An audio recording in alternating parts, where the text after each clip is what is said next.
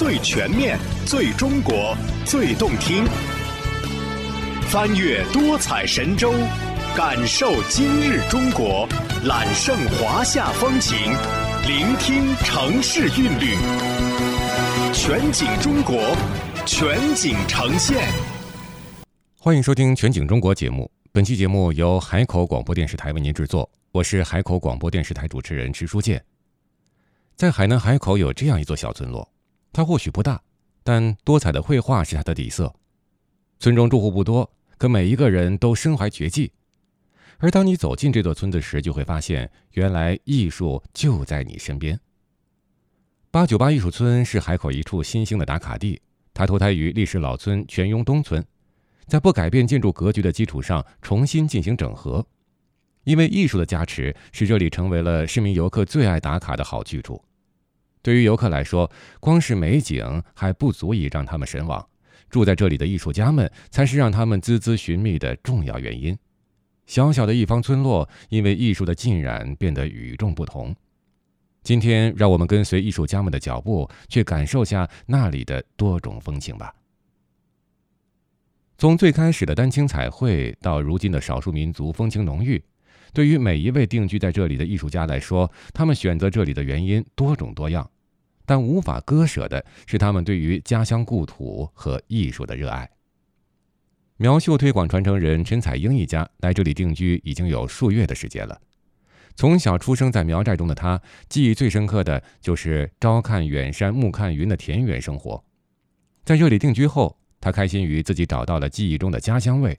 于是，慢慢将苗族的许多生活用品搬到了这里，过起了记忆中的生活。从八九八艺术村村口出发，穿过一条小径，就来到陈彩英的居所。白墙灰瓦的二层小楼，门口的墙上挂着彩英苗绣工作室的牌匾。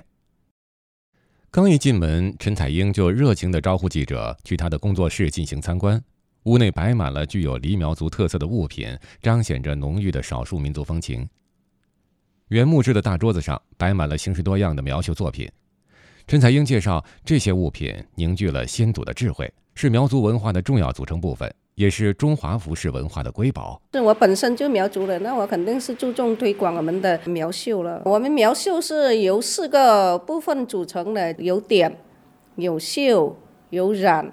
还有一个是鸡，所以苗绣也是被称作穿在身上的史书活化石嘛，是我们苗族的祖先留下来的文化遗产呐。我就觉得一定要传承下去嘛。我们的那个苗绣的作品，各个时期的花不同都不一样。以前呢就比较朴素一点，现在的话那个创新就多一点。苗绣技艺主要有织、点、染、绣四项。刺绣的图案在形制和造型方面大量运用夸张的手法，表现苗族创世神话和传说。为了传承好这项文化遗产，陈彩英在学校开设苗绣技艺传承班，传授学生苗绣技艺。这一做法得到了社会各界的关注。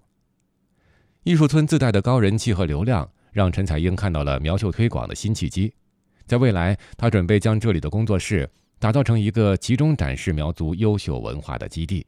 我们不但还有苗绣展示，我们还有那个中那个十八，我们还可以煮酒啊，还有我们苗族的夜茶也值得推广。这个八九八艺术村是一个很好的平台嘛，我们也想通过这个平台推广一些我们的少数民族文化嘛。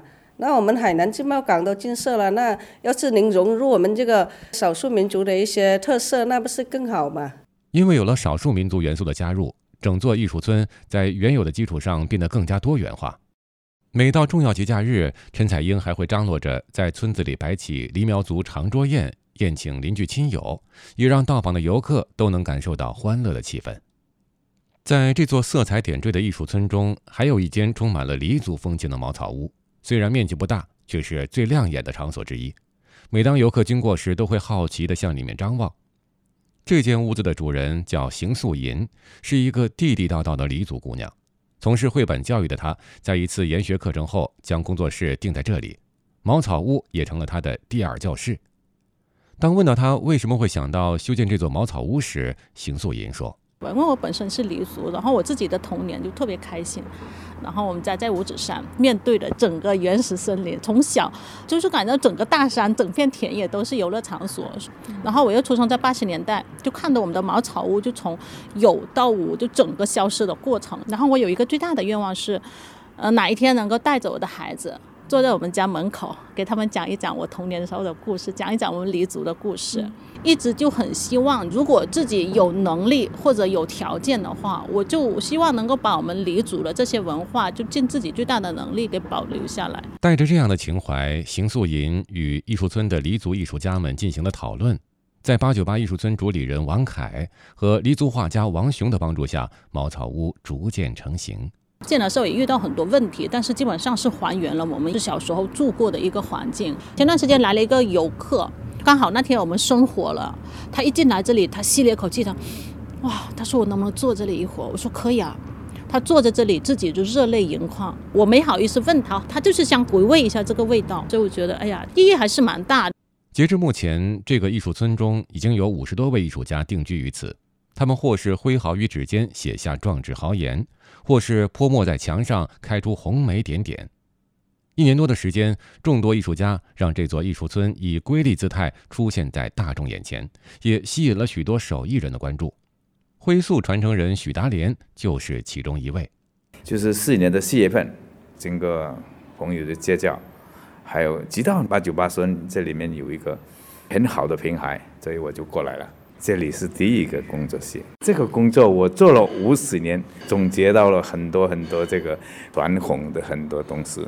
谈着我们所做的那些作品都是吉祥的，所以说呢，我就爱上了这个艺术。徽塑俗称徽批，是流行于广东省广州地区的一种传统雕塑艺术，造型手法以浮雕和半浮雕的形式进行表现，呈现立体和半立体的形态。徽塑早在唐代就有所记载，宋代更是得到普遍应用。二零零八年六月七号，徽塑经中华人民共和国国务院批准，列入第二批国家级非物质文化遗产名录。在海南，徽塑主要用于宫庙祠堂之中，花鸟鱼虫、民间故事、传统吉祥物都是徽塑的题材。因为寓意深远，如今也成为了家风传承的一种体现。为了更好地适应时代的发展，许达莲也做出了一些尝试。灰塑以前我是坐在宫庙里，跟那个食堂里面，还有那个盘子里面的旁顶上。现在来这里以后呢，我就把它坐在板面上。艺术村受到关注，灰塑艺术也逐渐被更多人看到。除了接受客人的定制外，许达莲还应学校的邀请，把灰塑艺术带进课堂，让传承生生不息。在八九八艺术村里，大家的大门基本都是敞开的，堂屋内摆满了艺术家们的作品，无论是邻居还是游客都可以入室参观，讨得清茶一杯，甚至与艺术家们坐下来交流畅谈。不仅如此，村里的孩子们也跟着受益，入住的艺术家们办起了公益课程，十里八乡的孩子慕名而来，想学什么随时都有人指导。八九八艺术村主理人王凯。我们现在和海南师范大学美术学院和海口经济学院、南海美术学院、海南南方民族艺术学校等院校一些签约挂牌，呃，让学生在学校里学到的东西能在实践中落地。随着艺术村建设初见成效，新兴的业态逐渐涌现，名家字画、原创油画、少数民族特色展示、墙绘雕塑、陶艺创作、古筝培训、字画装裱等，无一不丰富着村子的内涵。也逐渐成为海南多彩文化的宣传阵地。来自海口市滨海九小的学生陈佳怡在参观了整座艺术村后，也积极地分享了自己的看法。觉得这个村子非常的独特，和别的村子不一样，很接近现在我我们这些喜好，可以把这些图片弄成那种立体的，前面加一个模型。我希望以后很多地方和它一样，展现自己的魅力。如今，伴随着海南自贸港建设的东风，八九八艺术村已经成为海口体验乡村风貌、感受文化魅力的新名片。慕名而来的市民游客经常自发到艺术村打卡，以独特的视角传播海南的多彩风情。刚刚您听到的是由海口广播电视台为您制作的《与艺术家做邻居，海口让多彩传承落地安家。记者朱毅，感谢收听，再见。